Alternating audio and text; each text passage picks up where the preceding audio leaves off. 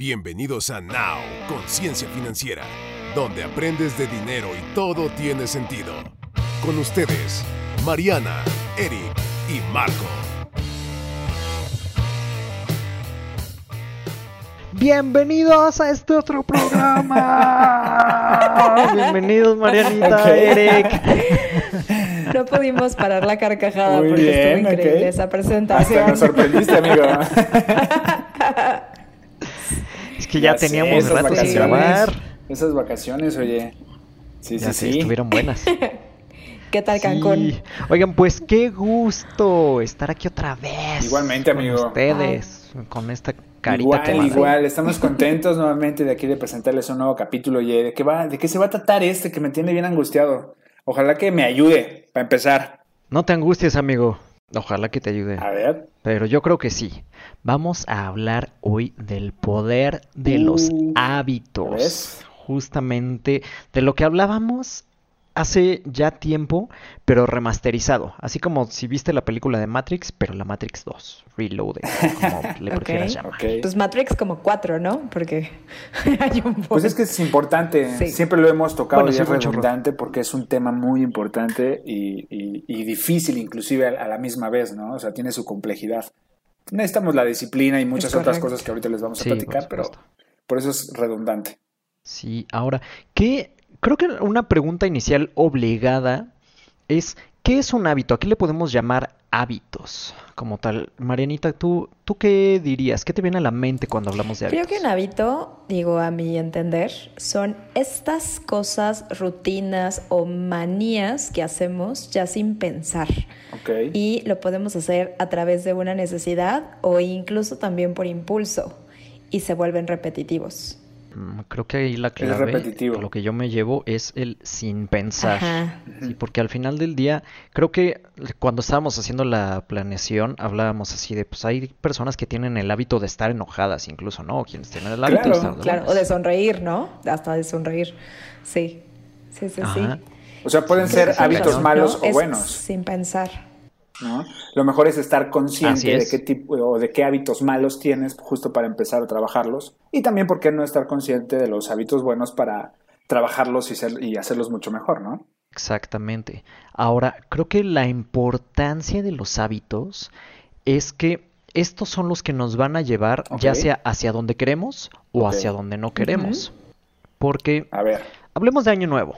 O sea, cada vez que cambia el año, tenemos la 12 uvas. costumbre, porque ni siquiera es el hábito, la costumbre de decir las 12 uvas de que te atragantas y yo siempre termino como a las 12 y media, porque de por sí como despacio. Ok. Y luego las primeras tres uvas entran bien y ya las Con razón nada más se te cumplen tres deseos, amigo. O sea, Entonces, pues, lo tienes que hacer, lo tienes que hacer Pues con una tres tengo, porque- en cada este, campanada, ¿no? por eso digo que nunca acabo. Por eso los tres primeros son los Eso, más sí, importantes, ya exacto. los demás son paja. A ver, y cuéntanos toda esa, esa justo esa analogía del... Ajá, entonces estamos en Año Año Nuevo. Con las uvas.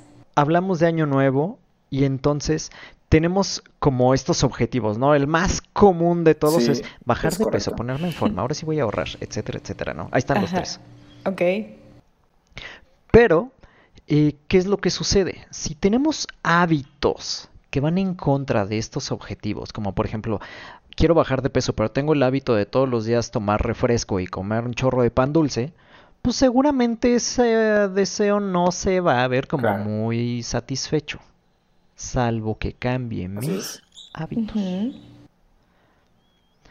Y retomando, conectando los puntos, tenemos un, un gran hábito que tú nos compartiste en la planeación, Eric, que era el de hacer objetivos diarios. ¿Puedes Sí, podrían ser en esto? Micro hábitos. Este podríamos. Primero es identificar cuál es el hábito malo que tienes, ¿no?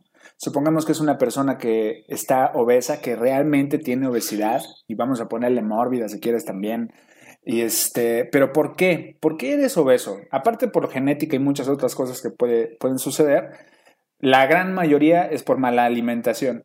Pero si estás tomando diario, o sea, yo conozco personas que diario se compran una Coca-Cola de dos litros o familiar, pero siempre es de cajón que comen con eso. Y aparte, pues te venden el marketing de, pues siempre tienes que comer con una Coca-Cola porque es un tema familiar y ha funcionado bastante bien. Si de ahí también desayunas mal y te compras diario una torta de tamal porque es muchísimo más barata, porque sí lo es, y te llena, pero pues olvídate, compadre, porque pues en vez de estarte ayudando, o sea, si quizás estás ayudando a tu economía en ese momento, pero perjudican eh, tu salud este, a través del tiempo.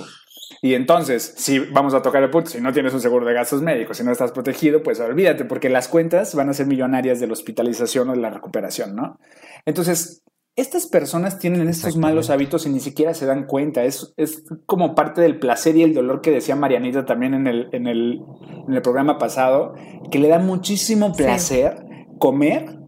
Es muchísimo más grande el placer que le da la comida que el dolor, ¿no? Que el dolor de estar haciendo ejercicio, de no comerte ese gansito, de no. Entonces es ahí como mucha fuerza de voluntad e identificar, ¿no? Sí. Ahora, donde yo quisiera también como, como llevar el caudal es cómo nos estamos programando. Cuando tú hablaste de los objetivos diarios, eh, es un, cuando hicimos, de hecho, el programa de por qué los ricos cada vez son más ricos y los pobres cada vez más pobres, uno de los hábitos diarios era hacer la, la planeación del día. ¿Qué es lo que tengo que hacer hoy? ¿Cuáles son mis actividades más importantes? Y esto también es un hábito. Hay incluso personas que tienen su hora, su momento, sus 20 minutos, su lo que sea de inspiración, en las que, por ejemplo, yo tengo mi personal mission statement y lo tengo aquí enfrente. Y hay personas que incluso hacen su video en las que se dicen, yo soy una persona grandiosa y abundante y guara, guara, ¿no? Y entonces con imágenes y hasta música le ponen y todo y se programan.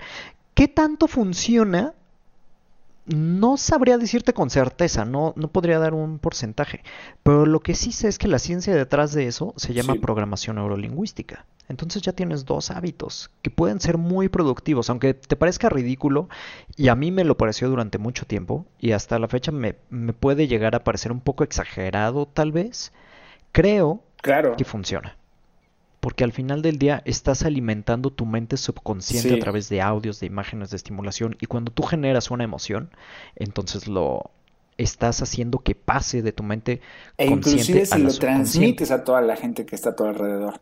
¿Me explico?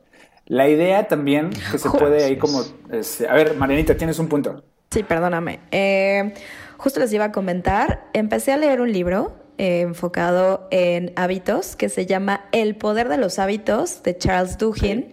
Y se me hizo muy interesante porque él habla que nuestro cerebro, todo lo que le digas, él lo va a creer ya sea bueno o ya sea malo. Entonces, justo hablando de la programación, estos videitos que se hacen, el típico de tú eres poderoso y tú eres suficiente y tú eres guapo y tú eres la, la, la, dice que sí es en 90% eh, efectivo, ya que tu cerebro, aunque tú te sientas incómodo al decirlo en las primeras veces, llega un momento en que te lo crees. Y eso también crea autoestima. Y la autoestima hace que muchas otras cosas también empiecen a hacerse buenas, ¿no? E incluso Claro, actuamos con base e incluso en los buenos hábitos. Entonces sí, la programación es poderosa, aunque a veces te incomoda al inicio, pero puedes seguirlo haciendo. Así es. ¿No? Porque el cerebro se la cree. Perfecto. Qué, buena aportación, Marianita. Muchísimas gracias. O sea, entonces todo este tema puede ser parte de un, buen hábito, digamos. Llamémosle esto un buen hábito. Pero ¿qué más? O sea, porque una cosa es, por ahí hay una frase que a mí me dice que este con ¿Qué? Con al santo orando y con el mazo dando. O sea, no es nada más hablar, sino también hay que hacer el trabajo. Entonces, por un lado, ya estamos poniendo la programación en su lugar. ¿Qué seguiría, María? Eh, algo también que mencionan en el libro, o sea, lo digo porque no lo digo yo, lo dice este libro, es que primero hay que sentarnos a hacernos conscientes de nuestros hábitos. Es decir, en libreta en mano o papel en mano, digas qué hábitos tengo y por qué los tengo. Malos y buenos malos y buenos, ¿no? ¿Y para qué los tengo? Porque creo que a veces no somos conscientes de los hábitos y por, qué también lo tenemos. El típico hábito de fumar. Así es. él, ponía este ejemplo, ¿no? ¿Por qué la gente fuma? En realidad es porque se siente Por aceptación social. Primero, yo creo que de ahí es, ¿no? Empiezas con tu hábito. Yo conozco gente... Sí, yo conozco gente que, que me decía es que fumo para poder ir al baño.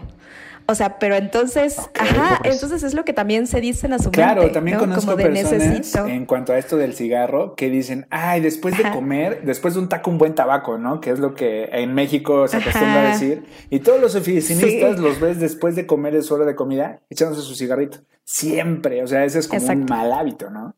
Exacto. Y en realidad ahí te puedes preguntar el por qué fumo, pero el, el real, ¿no? Ok.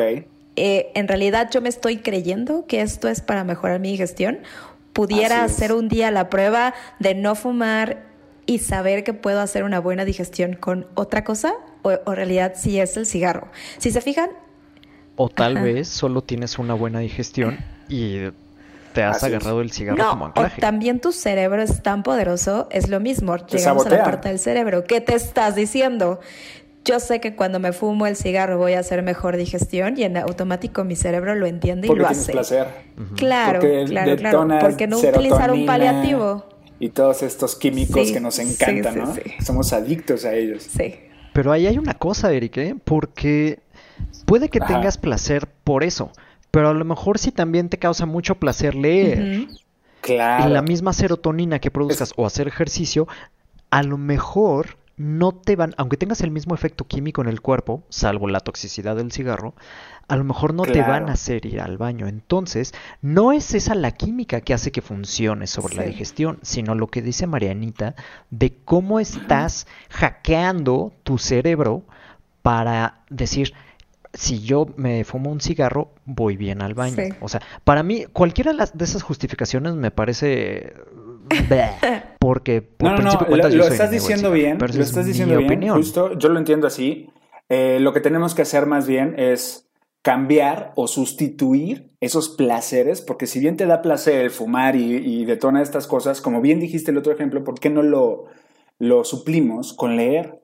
y empezamos a detonar y lo empezamos a maquillar hasta que de plano ya lo quitemos. dije, o sea, creo que el cigarro no tiene nada que ver con la lectura, o sí, no lo sé, para la gente le puede funcionar, pero um, puedo decirte un ejemplo como lo vamos a sustituir con chicles, ¿no? Pasar a masticar chicles y para cada vez que se te antoje. Marenita. Que de hecho ahí vamos a llegar más sí, al con sí, justo hablan de la forma en cómo cambiamos este hábito y si quieren ahorita retomamos justo el del cigarro porque pone varios ejemplos de qué podemos hacer, ¿no? Con este hábito en específico. Sí, Marquita. Exacto. Ahora, ya, ya hablamos acerca de lo que puede ser un buen hábito, que es la programación de estos malos hábitos. Creo que una de las cosas más valiosas que mencionaste hace ratito fue acerca de hacer conciencia de cuáles son mis hábitos y por qué. Más allá de empezar a calificarlos como bueno o malo, yo me preguntaría, ¿este hábito me ayuda para lograr lo que quiero o me perjudica o es completamente neutro. Entonces, de esa manera puedes empezar a jerarquizar qué hábitos necesitas cambiar y no, y cuestionarlos, lo que decía Mariana, de hacer conciencia, cuáles son mis hábitos, qué son esas cosas que hago recurrentemente sin pensar que pues me han traído hasta donde estoy hoy y estoy satisfecho con el lugar en el que me encuentro hoy o quiero ir más adelante o me estoy desviando, o sea, creo que ese hacer conciencia y cuestionarme todo aquello que nunca me he cuestionado puede ser de gran valor. Que ahí, por ejemplo, yo haría un pasito para atrás. Algo que hace mucho el coaching o cualquier tipo de coach o life planner es qué quiero hacer, ¿no? ¿Qué metas quiero cumplir? Eh, ¿Por qué estoy aquí? ¿Qué quiero lograr? La, la, la, la, la, ¿no? Ya que tengo trazado esas metas que quiero, ¿qué necesito? Generar, ya sea diario, semanal, mensual, de hábitos que me lleven a esa meta. Entonces, sí saber qué hábitos hago, qué hábitos, por qué los hago, detectar cuáles, elegir cuáles sí me ayudan y elegir cuáles tengo que sustituir. O llegan. Pero siempre y cuando saber mi meta. Porque si no, estamos ahí navegando sin saber hacia dónde vamos, ¿no? Creo que ese es otro gran hábito. Ya que estableciste una meta, tener un, le llama, este, ay, se me fue el nombre, ahorita me acuerdo, un marcador de resultados. Tener un marcador de resultados con el cual tú puedas ir rastreando tu, tu avance exactamente y entonces dices voy bien o voy muy lento o ya casi llego y entonces incluso ir estableciendo. Oigan, yo quiero hablar de algo, sí, cambiando un poquito de tema, pero no tiene nada que, no, no es que no tenga nada que ver, simplemente es una pregunta que mucha gente ni siquiera es consciente, no lo sé, ustedes díganme. Este, una persona que es machista podría tener un mal hábito de machismo, se puede llamar así, o, o, o, o, qué, qué opinan? creo que cualquier tendencia, llámale machismo, feminismo, racismo, etcétera, etcétera, cualquier tendencia de estas, yo no sé si sería como tal un hábito, así que habitúe ser machista o no, pero sí sería algo que necesites cuestionarte.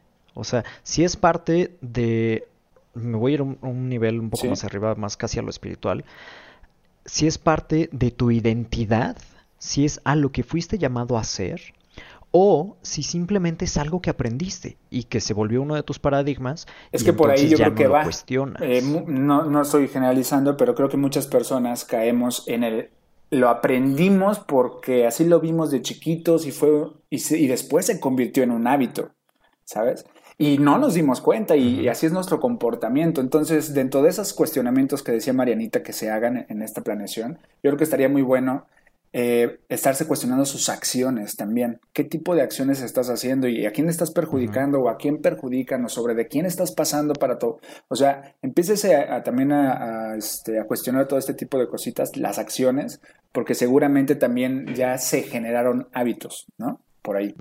Sí, por supuesto. De hecho, hay una cosa muy interesante que dice Ronnie Woodward, que es que tus creencias, o sea, los paradigmas que tenemos, todas esas cosas que no nos cuestionamos, no las aprendimos, no las elegimos, sino que nos cayeron.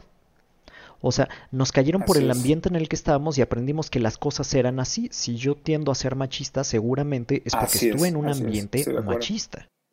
Aquí regresamos al primer punto. Pregúntate si tú escogiste ser machista porque haces tu convicción o porque realmente lo aprendiste de alguien, ¿no? Tú eres realmente así. que, normalmente esto nos sucede a todos en la adolescencia, ¿no? ¿no? ¿no? les pasó en algún momento de, oye, ¿y por qué tengo que hacer esto, mamá? O sea, ¿lo tengo que hacer porque tú me lo dices? Sí, que te pones a cuestionarte todo, ¿no? ¿Y por qué? Claro, tú, tú dinos, Eric. Tú que eras bien rebelde. o sea, en algún momento no le dijiste a tu mamá y a tu papá, o sea, ¿por qué tengo que hacer esto? yo, decía, yo lo hago siempre. Chiquito, precioso. Ay, sí, ajá, ajá. Y de buena cara, Dejémoslo, eh, dejemos que ellos Vamos a preguntar a tu mamá. oh, Pero bueno. Muy bien. Oigan, ahora, una, una cosa, porque creo que eh, necesitamos también como volver al punto y estamos hablando de los hábitos. Ahora, ¿qué tipo de hábitos podemos tener? Ahorita ya hablamos de la inspiración, de creencias, nos fuimos a paradigmas, esencia, etcétera. Pero, ¿cómo lo aterrizarían a la ah, parte de finanzas? O sea, ¿de qué manera pueden afectar tus hábitos a las finanzas? Pues mira, yo tengo un ejemplo que sería, ¿cómo podrían afectar? Supongamos, vamos a poner una persona que tiene hijos, que está casada y, y que no le va mal. Tampoco es que le vaya súper bien, pero viven bien. ¿No? O sea, no es que este, les, les falte el dinero. Entonces, esta persona, el, padre de familia, que es el proveedor en esta situación, ojo, puede ser la mujer también, pero en esta situación que estoy diciendo es el, hombre, este, es el proveedor, pero lo que sucede es de que no sabe decir no a nada. Y entonces empieza a decir sí al coche del año, sí a la casa de tantos millones, pero obvia, obviamente sin hacer una estrategia y lo que está haciendo es hipotecarse, lo que está haciendo es comprar deuda de un coche y no sabe nada de estas cuestiones financieras. Y aparte a los hijos también les dice sí a todo y a la esposa también le dice sí a todo sin evidenciar que está en bancarrota. Y aún así sigue abriendo hoyos para pagar las tarjetas y para pagar la hipoteca, entonces pide préstamos en el banco y entonces abre otro hoyo económico y así funciona, ¿no? Es una, una rueda de nunca parar, es un, un giro de nunca, nunca terminar. ¿Cómo le llamarías a este hábito? Un mal hábito financiero es como te estás poniendo el pie todo el tiempo, no estás siendo consciente de, del manejo de tus finanzas, nunca te has puesto en papel y lápiz tus, tus gastos versus tus ingresos. Entonces es mera cultura financiera eh, nula, ¿no? es lo que yo diría. Ok, Justo antier platicaba con una amiga y me decía que ella ahorita no tiene trabajo. Entonces está dando cuenta y se está haciendo consciente de que tiene el mal hábito de que cuando pide comida para su casa, a veces pide de más. Ah. Y esto, Inclusive es un gasto esto vampiro. lo platicamos. Sí, por- pero también lo asocia con su Así es, ansiedad, porque lo asocia con su ansiedad de que no está generando dinero y quiere proveer a su casa, entonces Ah. le está generando un hábito malo, esta ansiedad que tiene de que se está, está agarrando ahí dinero de sus ahorros. Entonces, justo platicando con ella, se pudo hacer consciente de este hábito. Entonces, literal es, ya lo detecté, bueno. ¿qué puedo Exacto. hacer? Pues en realidad lo que va a hacer es que su novio va a pedir ahora el súper. ok. ¿no? Para, para bien. que, para que ella, con el presupuesto que es del súper, no esté gastando de más y de ahí no haya también un exceso de deuda, Ok. ¿no? Y Claro, si les funciona, Y- Pero, se ajá, empezó, y pero se claro, empezó a es- generar un mal hábito sin darse cuenta. sin darse cuenta y también por un tema de estrés, que los hábitos también se detonan cuando tenemos también algún punto de quiebre, ¿no? Tanto para lo bueno o para lo malo. Ok. Entonces, hay que también empezar a detectar cuando hubo ese punto de quiebre, qué fue lo que cambié para bien o qué fue lo que cambié Un mal para hábito mal. financiero Regresamos sería comprar punto. siempre que te estés actualizando el teléfono, ¿no? Que comprar el iPhone el más nuevo y el tuyo que tenías está bastante bien. Entonces sigues y Sí. esta- esa es una adicción, ¿no? Ahorita dije nada más un ejemplo de un teléfono, pero los gadgets, Sí. los coches, pasa lo mismo. Hay gente que dice, ay, ya terminé mi coche, necesito cambiarlo. Necesito, inclusive ponen la palabra, necesito ya cambiarlo. ¿Qué? ¿No? Sí, o, o las... Ajá, sí, la gente que lo saca a plazos o en leasing y dice, ya no lo Así estoy es. pagando, ya lo puedo cambiar. así. Ajá, sí, sí, sí, sí, completo. Y también otro punto, ya lo hemos platicado muchas veces, pero el típico de meses sin intereses, que nos llegan ofertas de todos Eso. lados y digo, bueno, pues ya tengo unos ahí a meses sin intereses, voy a seguir comprando a meses sin intereses, total no estoy ahorita este, teniendo tantos gastos y sigues aumentando el Sí. hábito, ¿no? O el hábito ahorita todo por internet. Y metes todo a meses sin intereses y de repente ibas a pagar Sí. mil y ahora ya son diez mil de tantos que, que sacaste, ¿no? En, en estos meses. Sí, Ajá, Sí. y aún el mes que no compras, sigues teniendo que pagar esos exactamente, 6,000. es correcto. Qué cosa más horrible. Estos son Es buenos correcto. ejemplos, Entonces, amigo, Son buenos ejemplos de de malos, malos hábitos, claro, claro. O sea, al final del día creo que lo resumiría en todo esto, en realmente lo importante no es cuánto ganes, sino cuánto conservas, cómo lo Es manejas. correcto. O sea, una cosa, cuánto ganas es parte de tu flujo de efectivo, cuánto gastas Sí. es parte también de, mientras menos gastes, eh, pues más finalmente puedes ahorrar, puedes regalarte a tu yo del futuro, puedes invertir, puedes hacer que el dinero empiece a Así trabajar es. por ti. Es correcto. Pero si tú empiezas con este pequeño hábito que se va haciendo como bola de nieve, de sacar a meses sin intereses o de sacar cosas a crédito, deja tú que sean sin intereses o con intereses. Al final del día estás vendiendo tu productividad futura por un bien o por un gusto del día de hoy. Entonces eso de entrada ya no es un hábito que te vaya a llevar hacia la libertad financiera. Ojo, no lo estoy calificando ni como bueno ni como, como malo. Simplemente ese hábito no te va a llevar a la libertad va a ayudar, financiera. claro. Si no te importa, pues entonces. ¿Sabes cuál es uno que entra mucha ti. gente, amigo? Y lo estábamos platicando en la planeación. Este, el hábito de aparentar para impresionar. Uh. Eso, eh, y mucha gente es inconsciente, o sea, de verdad, ahí teníamos, estaba platicando Marianita de un tipo que salió en un meme muy sonado aquí en México, que con su, su ropa Gucci, este, todo de marca, todo así, pero perfectamente de marca, hasta su super celular, y le toman una foto en el metro de la Ciudad de México. Dicen, ¿cómo puede ser posible la incoherencia del mexicano? Que tienes todo de ropa, estás, de ropa de marca, perdón, estás vestido muy bien, pero pues vas, viajas en metro, compadre. O sea, ¿dónde está la incoherencia? El metro te cuesta cinco pesos aquí en México, ¿no? Y Ajá. un cinturón del que traía te cuesta como cinco mil. O sea, ¿qué pasó? O sea, el cuate traía. Traía como 30 30 mil pesos pesos, encima exacto. Sí, si no es que más. Para que Y nomás de ropa, más otra cantidad igual de Es celular. correcto. Seguramente. Es correcto. ¿Y sabes qué? Sí. Es como un róbenme, ¿no? Ahí es como un aviso a todas las personas. Estas de que, oye, estoy mal financieramente, este, codificado mal más bien, écheme una, una bolseada, aquí tengo dinero. Que bueno, también estaría interesante mencionar cuáles sí son los buenos hábitos Claro, financieros. sí, ¿no? sí, sí, por supuesto. Entonces, Marquito, cuéntanos, por ejemplo, alguno que tú tengas, que yo sé que tienes bastantes. O sea, ¿qué hábitos financieros tú pudieras este, compartir? Es buena pregunta, Bien, me gusta. Creo que el más simple es hacer un presupuesto y apegarte a él. O sea... Apegarte con todo tu ser. Ajá, y, e incluso para mí que tengo el hábito, a veces no es tan sencillo. O sea, ahora que nos fuimos de vacaciones... Sí es como hacer una ronchita lo suficientemente grande para no tener que estar haciendo cuentas y de cualquier manera estoy haciendo cuentas en la cabeza. Claro, claro. claro. Eso, es, eso es importante. Hay mucha gente que dice, no, no quiero hacer cuentas, ya que me caigan así el, este, la cuentota, ¿no? O el estado de cuenta y me voy a dar Ya veré cómo lo pago. Sí, exacto, ¿no? Sí. Sí, cuando en realidad lo que tienes que hacer es ahorrar antes. Entonces, tener como estos diferentes presupuestos, apegarte, trabajar dentro de esos presupuestos. Un método muy sencillo es tener sobres. O sea, ah, a lo mejor que tengas tu dinero en efectivo y entonces este sobre es para la renta, este sobre es para la despensa, este sobre es para gastos de lo que me da la gana, este sobre es para los servicios de la casa, etcétera, etcétera. Eso es muy bueno. Eso hace mi mamá. Sí, mucha gente lo hace. Eso sí, sí, sí, mi, hermana también. Sí. Y es recomendable. es súper es recomendable. porque te mantienes dentro de tus propios medios. Sí, y como no lo ves. Y obviamente un sobre de ahorro. Sí. Estoy de acuerdo, ese me gusta. Ese me gusta. Y apuntar también tus gastos. Que ya después daremos tips de, de, ahorro. Ya haremos un programita para tips específicamente de ahorro. ¿Cómo puedes ahorrar? Sí. Completamente. Estoy de acuerdo. Ahora, por ejemplo, creo que este es en, en, el aspecto directamente finanzas. Pero hay otros aspectos que también te pueden impactar financieramente a largo plazo, como lo que mencionabas eh, en un principio y lo que hablábamos también hace dos programas, de los seguros ah, de gastos médicos. O sea, si tú tienes el buen hábito de alimentarte saludablemente y de hacer ejercicio, entonces a largo plazo no vas a tener que gastar cientos de miles de pesos en recuperar tu salud.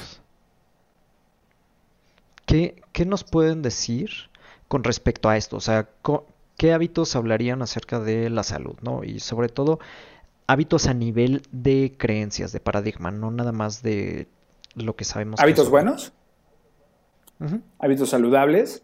Pues es tener la cultura de la prevención, más que de la salud, la cultura de la prevención y saber y estar consciente que el mayor activo, que lo hemos dicho en repetidas ocasiones, somos nosotros mismos. Si nosotros llegamos a enfermar, somos como una máquina de dinero. Si se llega a descomponer esa máquina de dinero, pues entonces hay que llevarla a reparar. ¿Dónde? Pues en este caso sería un seguro de gastos, bueno, en, un hospital o algo así, ¿no? el doctor. Entonces, es ser consciente de esta parte y eso es lo que yo diría. Marianita. Marianita. Hay, hay como muchos estudios justo de eh, cómo piensa un mexicano en cuanto al tema de salud. Oh. Y algo importante es lo que dice Eric, el tema de prevención, pero otra parte importante es que el mexicano prefiere estarse muriendo cinco días en su casa con fiebre antes de ir con un médico. Y que creen, hay muchas culturas donde tantito te sientes mal y corren al hospital. ¿no? Entonces creo que en general la, el consciente colectivo del mexicano es que no es tan importante la salud. Que cuando, cuando llegan a los 65 años o 60, empezamos a tener también un buen de temas físicos y de salud, y ahí es donde se va más o menos el 40% de los ingresos de las personas adultas. Claro, estoy de acuerdo. Entonces, si yo invierto hoy en mi cuerpo, en mi bienestar, en tomar dos litros de agua diario, en comer bien, en dejar de comer chatarra, eso va a representar menos del 40% de mis ingresos a futuro. Y yo soy la responsable de mi Mariana del futuro. Es decir, la única viejita responsable de mí voy a ser yo. Y tú piensas de, ay, pues tengo 33 años, me falta muchísimo para mi vejez, pero ¿qué crees? Si yo alimento mis hábitos de salud, eso va a repercutir económicamente cuando yo pase de los 60. Ahora, vamos a poner un, ejemplo rápido de, perdóname, este, es que estábamos platicando Marianita y yo la última vez, yo veo a mi abuela, mi abuela, este, la mamá de mi mamá, tiene 74 años, y veo a una tía de Mariana, sin decir nombres, tiene la misma edad. Pati. tiene la misma edad. Y hablando de hábitos, este Marquito, por X o Y situación de mi abuela que no tuvo e, este ni siquiera interés quizá en algún momento, ahora ya lo tiene, pero ya es demasiado tarde, ¿ok? Entonces ella tuvo malos hábitos este, al inicio de sus años y ahora está muy deteriorada. No tanto como para decir, ah, ya está en el hospital, no. Pero sin embargo, pues ya está más gordita, ya no puede caminar tan bien, es tierno. Y veo a la tía de Mariana, no manches, o sea, casi casi saltando, corriendo, viajando, eh, como si fuera una más de nosotros. O sea, no, él no le afectó, como si no hubiera pasado el tiempo por ella, ¿no? Y su mentalidad también cambió, o sea, su, no cambió, simplemente su mentalidad es mucho. Ella tiene vida, ella quiere seguir viviendo, ella sigue haciendo inversiones a su edad. Y de 10 años. Y fíjense que solo, solo tiene dos factores diferentes. Su alimentación y que hizo mucho ejercicio cuando era joven. Y ni siquiera, y ni siquiera una persona súper fit y súper atlética que a veces pensamos, no, es que yo como Ana Gabriela Guevara, porque si no, no. No, no, no. O sea, mi tía lo único que hacía era voleibol. A los 60 sí, Sí, sí. Voleibol y, y nadaba. O sea, y ya. Y obviamente cuidaba su alimentación. Y no es de vegana o, nada de grasas. Y no, o sea, se dio. No se excede. Marquito. Sí, no se excede. Sí. Yo le agregaría esto un punto más. Porque al final del día, todo lo que nosotros hacemos viene de lo que pensamos. Y esto está directamente relacionado con nuestras emociones. O sea, ¿cuáles son tus hábitos emocionales? Si tú te tienes suficiente amor, escucha esto, si te tienes suficiente amor a ti mismo, entonces te vas a cuidar. Vas a cuidar tu alimentación, vas a cuidar si tu te respetas.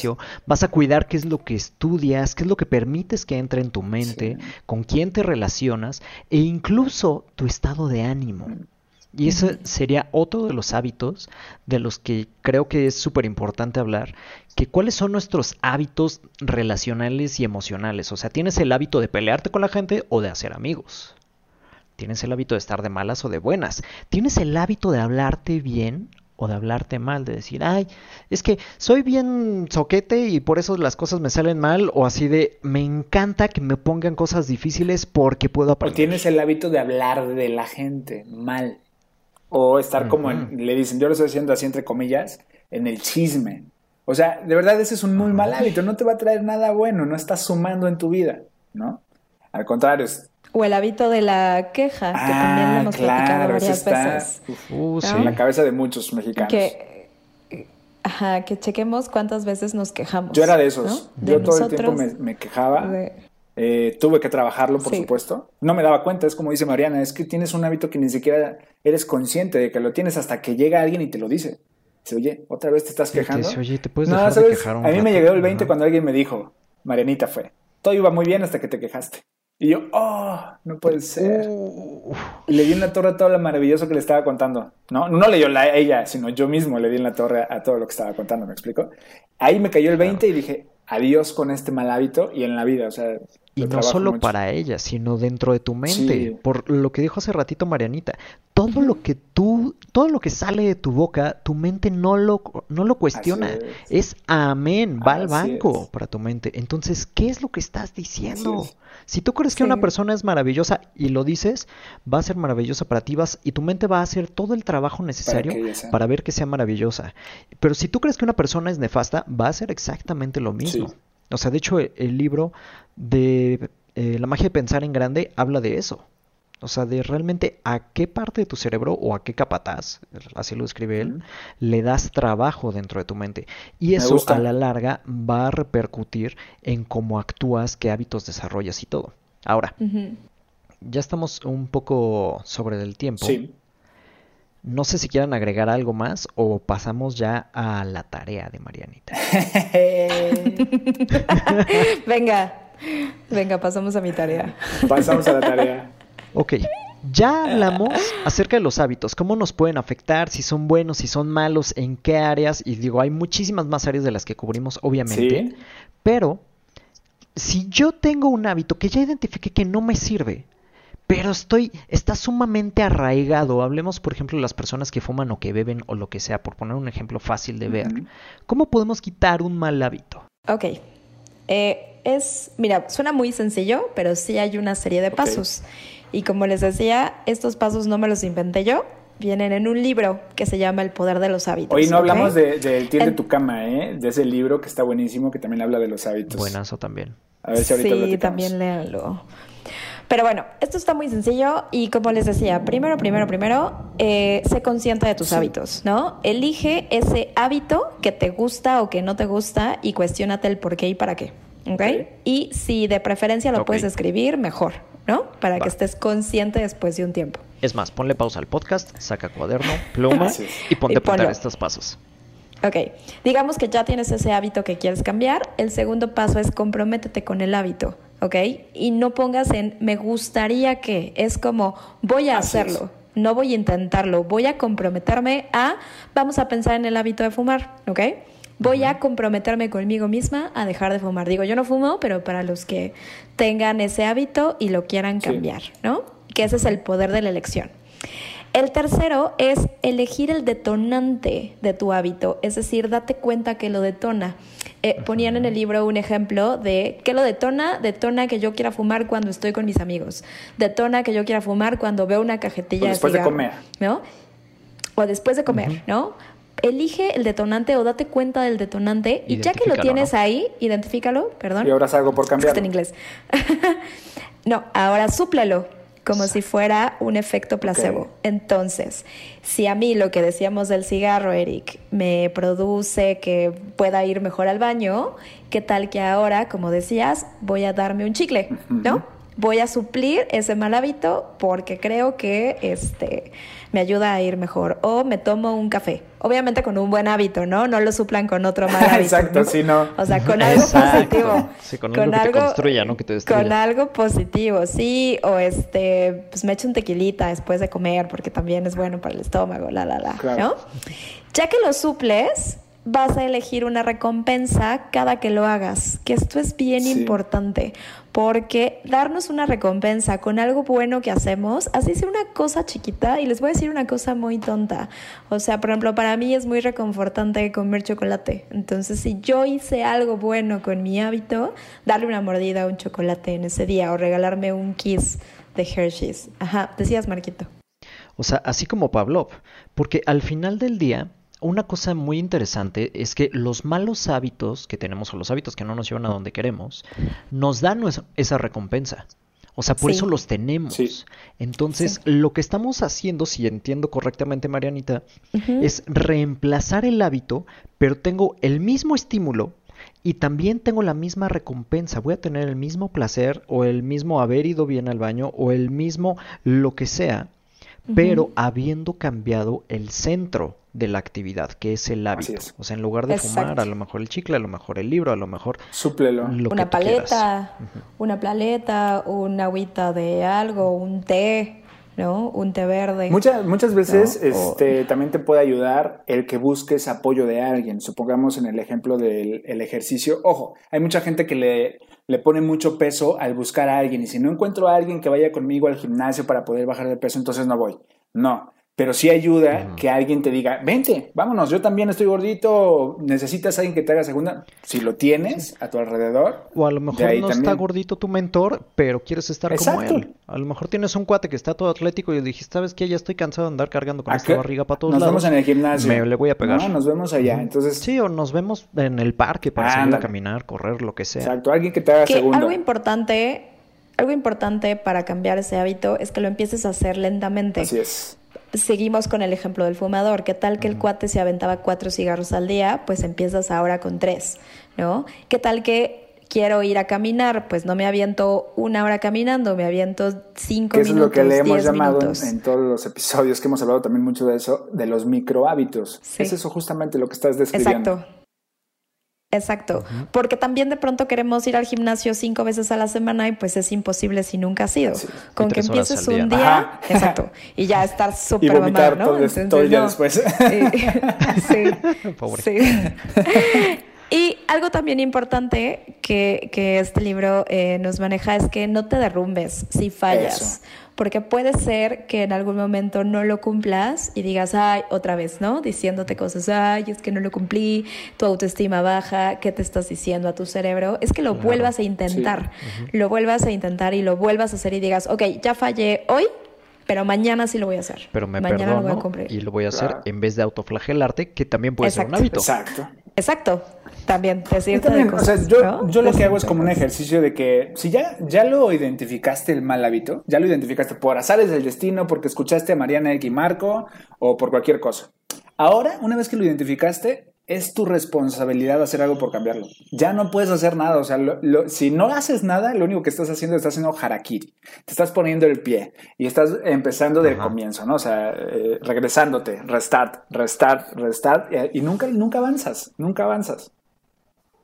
Encontré también, por ejemplo, para las niñas, ah, yo tengo mucho, bueno, este mal hábito de querer dulces o co- comida dulce o pan o shalala, shalala, shalala, ¿no? Decían que, por ejemplo, para cambiar ese mal hábito, lo que puedes hacer es suplirlo con blogs de comida sana. Entonces, yo, por ejemplo, cada que me den ganas de comer algo dulce o de lo que sea, o de pan, me meta a Pinterest y comience a ver videos de eh, comida sana, de galletas sanas y de cómo hacerlo. Claro, ¿no? súper sí. Órale, está Que eso-. Que eso también lo puedes suplir con cualquier otra cosa, cualquier hábito, ¿no? Ahora, Si los quieres, alimenticios, este, bajarle nos hemos dado cuenta también en el alimenticio, vamos a enfocarnos. Nos hemos dado cuenta que hay muchas otras cosas que los pueden suplir. Por ejemplo, si te gustan mucho las papitas y estas frituras así que, que son como engordadoras y aparte son en aceite, papitas a la francesa y todas estas cosas, como por qué no, una ¿Verdad, forma de suplir sería un snack saludable. En este caso, jicamita con chile y limón, este, eh, ¿qué, qué más hemos hecho? Eh, pepinitos, este, zanahorias, Arándanos con, con chile, chile, nueces, exacto. nueces. Y de verdad, una vez que lo empiezas a hacer, ya, o sea, te es igual de sati- satisfactorio, exactamente igual, nada más que ahora es saludable. Solo que Solamente saludable. que saludable, exactamente. Sí, pero ya dijimos justo la fórmula para cambiar el hábito. Más bien ustedes detecten esos hábitos que quieran cambiar, tracen un plan y empiecen a suplir con placebos de otra forma, ¿no? Para que estos hábitos ya no regresen y recompensen también cuando lo hagan Me bien. gusta. ¿ok? Exacto, o sea, es reemplazar un hábito con otro, o sea, con un buen hábito Sí. que sí te lleve a donde quieres ir.